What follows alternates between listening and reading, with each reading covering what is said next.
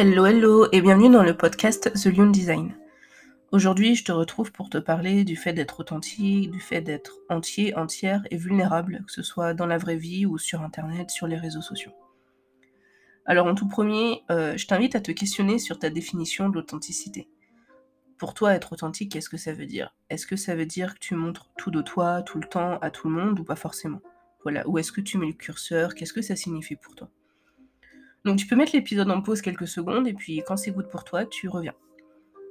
De mon côté, être authentique et être entière, ça veut pas du tout dire que je montre tout de moi à tout le temps, en toute situation. En fait, c'est vraiment pas ça.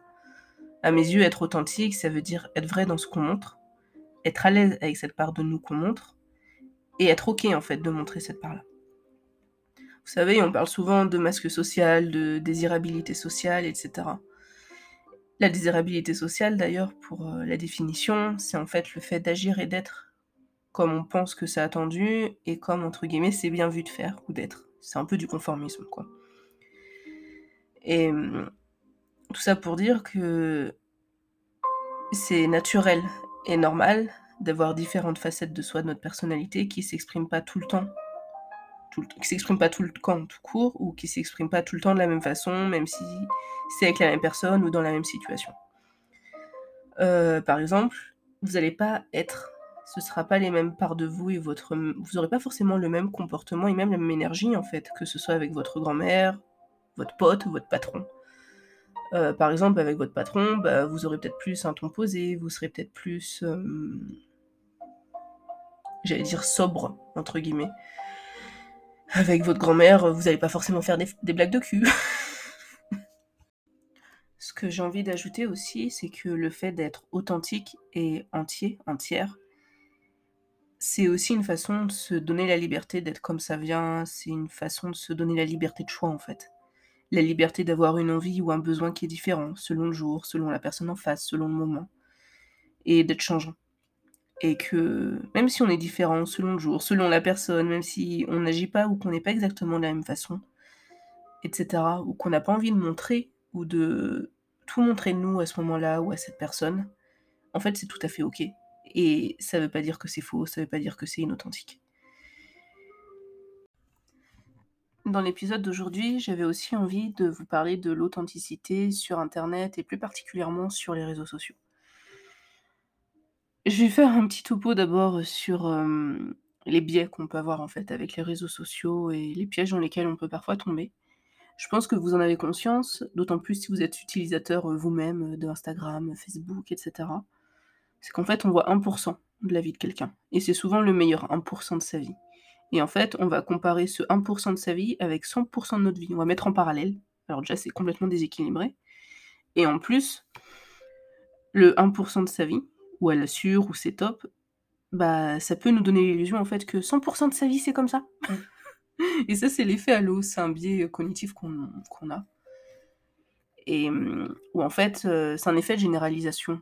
On va croire que bah voilà, il y a quelque chose de positif dans une situation, chez une personne en termes de comportement, etc. Et on va y attribuer, on va venir y greffer plein d'autres attributs et caractéristiques positives. Et à contrario, si c'est un événement euh, négatif ou qu'on perçoit négativement, on va venir y greffer plein d'autres bah, attributs, caractéristiques euh, négatives. En fait, on va généraliser. Et on va déduire des choses alors que, voilà, c'est pas du tout.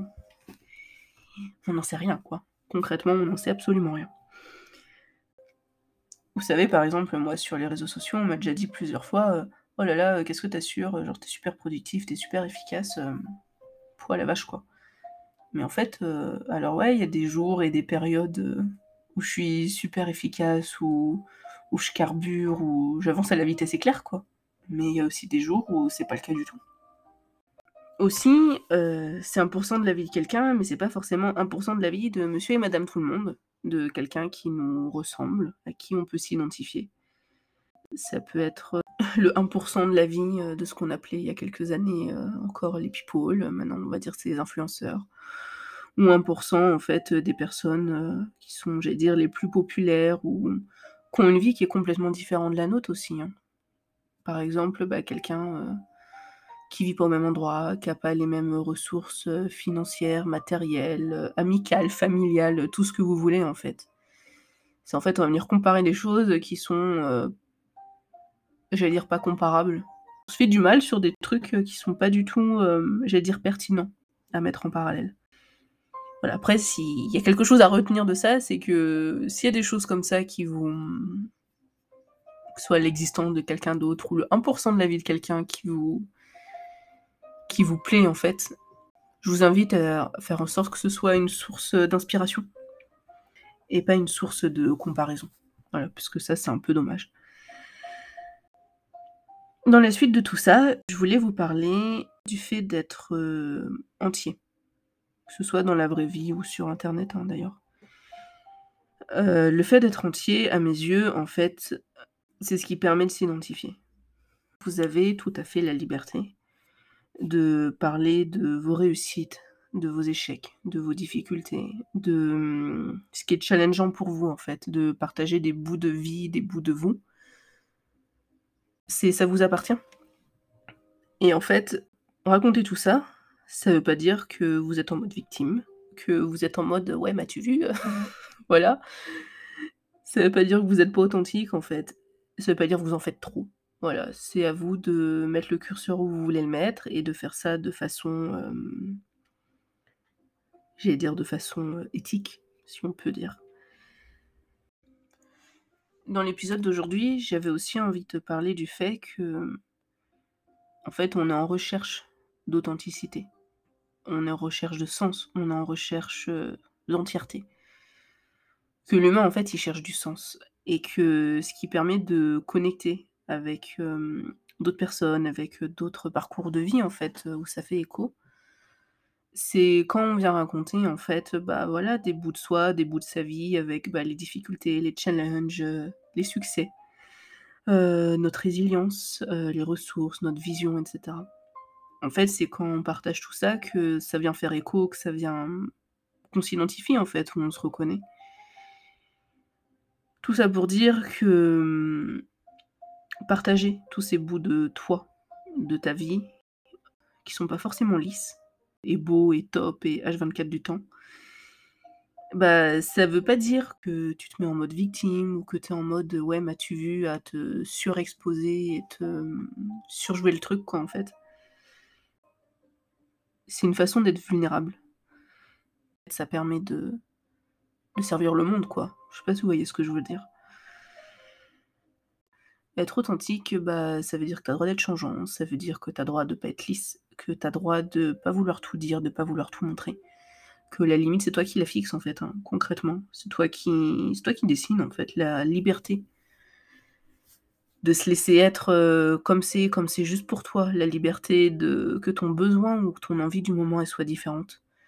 La liberté de choisir, la liberté de montrer ça ou pas, tout ça, ça t'appartient. Et que c'est tout à fait OK, quoi, en fait. Alors bien sûr, je t'invite à remettre de, de la conscience et de l'intentionnalité. Par exemple, ouais, là je fais ça pourquoi? Est-ce que j'ai une attente? Euh? En fait, est-ce que là ce que je suis en train de faire, c'est la meilleure façon pour répondre à cette attente ou à ce besoin Etc. En fait, de reprendre responsabilité de ce que tu partages, toujours. Parce qu'en fait, euh, tu es toujours responsable de ce que tu fais ou ce que tu renvoies. Ça, ça t'appartient, ça c'est ta part. Et voilà.